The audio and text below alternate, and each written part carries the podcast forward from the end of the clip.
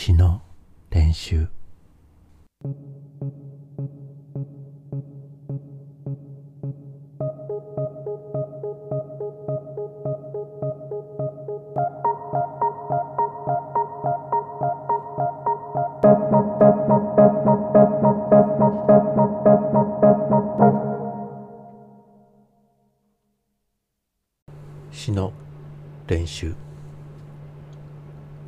12月27日午前2時58分。今日もすごく遅くまで起きてるんですけど。えー、極北のナヌークというドキュメンタリー映画を見たんですね。1922年ロバート・フラハティの撮った映画です。まあなんで見たかっていうと、えー、蓮見茂彦初の新書「見るレッスン」を読んであフラハティ見たことないやって思って焦るように見たんですけどまあ大変面白かったですね。とても面白かった。あのフラハティのこの作品は結構器用方変の激しい作品でまあ名作と言われてる一方で結構批判も多いんですよね。でまあ批判されるに値するというかまあ批判されてもしょうがないこともいっぱいあってうんと一番まあそれについて詳しいのはえー、っとこれ日本語で訳されてるのかな。あのメラニー・マクラスっていう人の書いた「 The Long Exile」ていうあの本があるんですよ。A Tale of Inuit Betrayal あの and Survival in the High Arctic 何が書かれているかというとまずフラハティがそのこの極北のナヌークという撮影においてどういうことをしたかということ、まあ、実を言うとそのこのイヌイットの女性の一人と、えー、ナサの仲になりましてで、えー、っとその女性は、えー、フラハティの息子を産むんですねだけどフラハティはそれを認知しなかったで実を言うとその息子っていうのが、えー、息子の世代になって1950年ですけどもカナダがですねえー、イヌイット族の、えー、強制移住を命じるんですね。で、えー、っと、イヌイット族は、その、イヌイットの人たちは、その頃住んでた場所からものすごい北の方まで移住することになるんですけども、まあ、その話が書いてある。で、えー、っと、もちろん、その息子の代の話だけじゃなくて、フラハティが、まあ、いかに作為的な撮影をしたかということはいろいろ書いてあるんですね。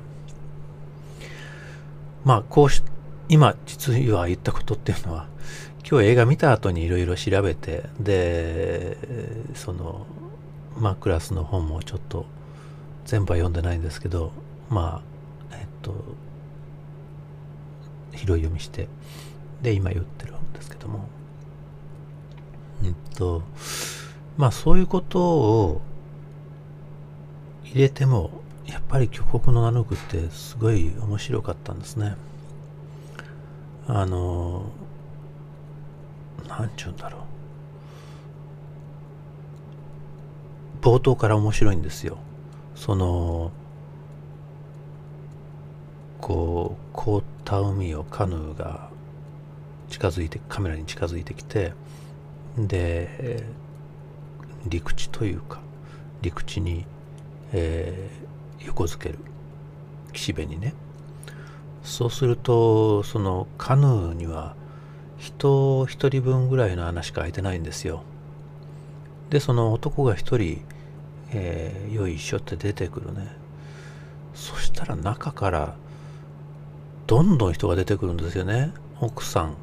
らしき人が出てくる。子供も出てくる。犬も出てくるって。んで一家が一家数人がですね一つのカヌーの中からわらわらわらわらって出てくるのね。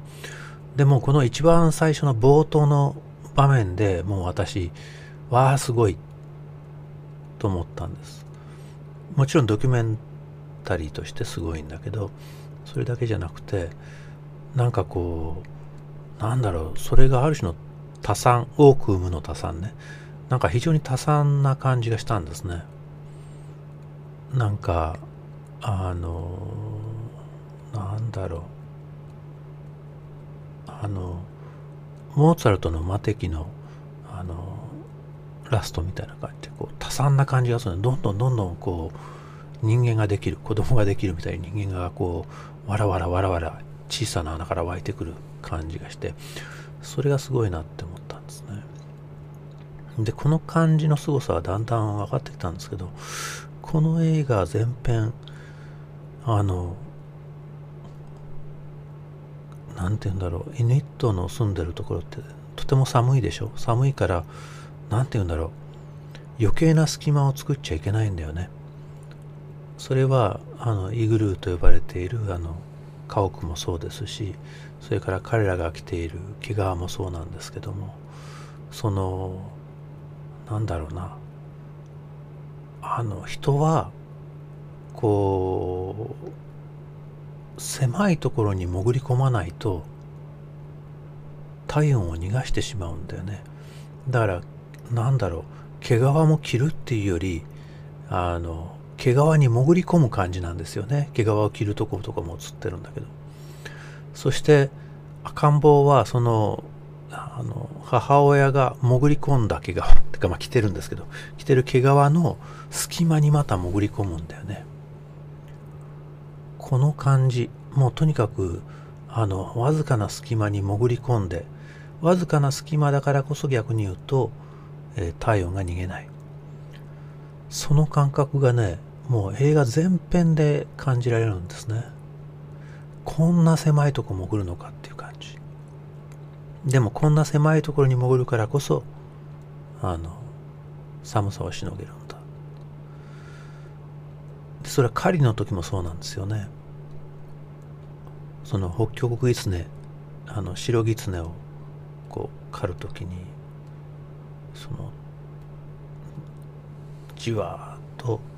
鼻に近づいていくところが撮影されてるんですけどでそのここが穴だって思ったところにたどり着くとわーって掘り出してでもなんだろうな掘り出して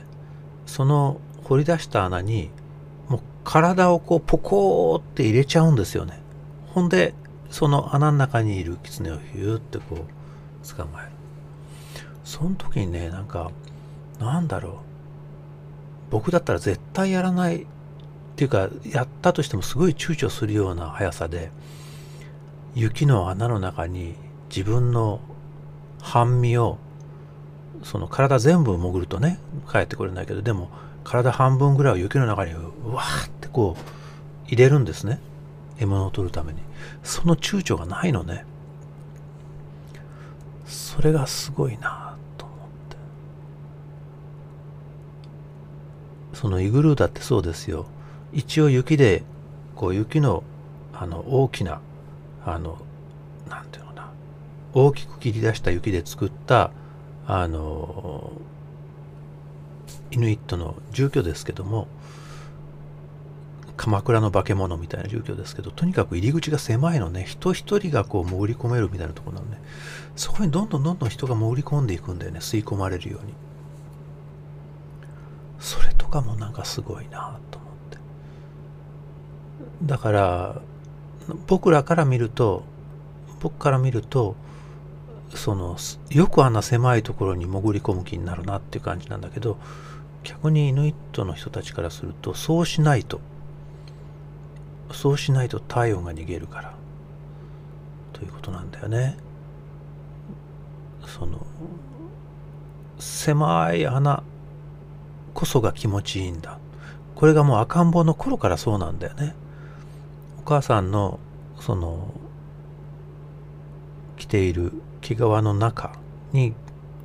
打って潜り込むのが一番あったかい。そういうあったかさだよね。寝る時もね。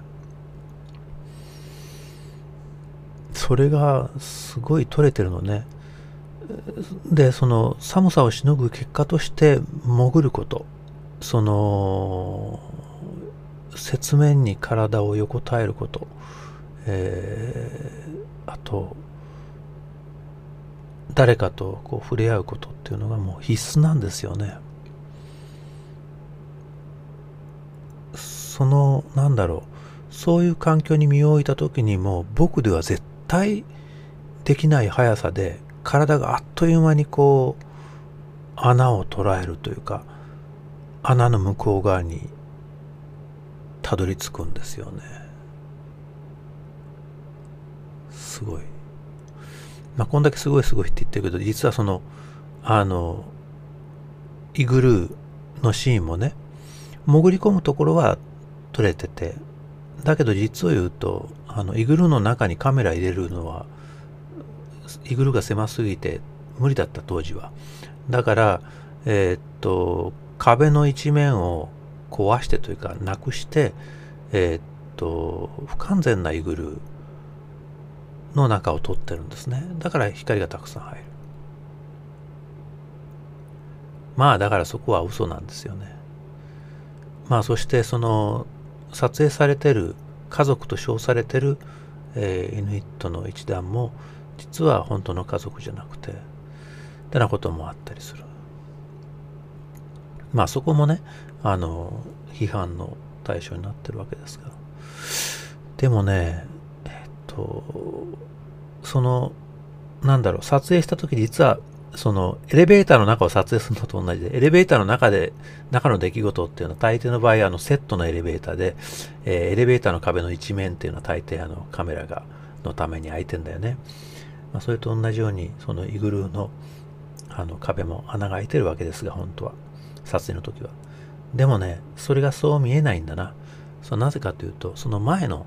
えー、シークエンスで、あの、イヌイットの男が一人、あの、イグルーの、あの、壁に窓を作るシークエンスがあるんですよ。その近くから氷を取ってきて、その氷を切り出して、雪じゃなくてね、雪の塊は白い。だけど池の氷は、あの、池というか海、海の氷は透き通ってるでしょ？だからその透き通ってる氷を切り出してきて、それをイグルーの壁にはめるっていう作業をするんだよね。そのね、工程がやっぱ見事なんだな、すごく。あの、こう、切り取った氷のちょうど大きさに、あのナイフでヒュッヒュッヒュッってこうあの型を取ってそのその氷の形通りにこうイグルーの壁を切り取ってちょっと小さめにしてるのかな。そんでその氷をポンポンポンってはめる。はめたらすぐにその隙間に雪をパッパッパッパッって埋めていく。その作業がもう実に鮮やかでだああこうやって明かりができるんだな。つまり、えっ、ー、と白い真っ白な壁だったら中は暗くなるんだけどその氷の窓があるおかげで中に明かりが取れるんだな。そういうシーンをね見せつけられるのね。でその後にイグルーの中身を 映されるとああの氷の窓から光が来てるんだなって思わず思わされちゃうのね。まあだからある意味でえー、っと本当じゃないあのそういうそういうこう映画の嘘によって、えー、リアリティが生じてるわけですけども。そういうとこも含めてねよく撮れてんだよな。だってその窓を作るところがあまりにも見事なんでね。で実際その窓を作ってるとこはもう多分その通りなんですよね。特にそこに騙しはないんですよね。だからこうそのそれに続くヒグルーの中身のシーンでコロッと見ててリアリティを感じちゃうんだな。いいことか悪いことか。とにかく巨北のナヌークなんか潜る狭い穴に潜っていくそういう映画だなと思いました。それじゃまた。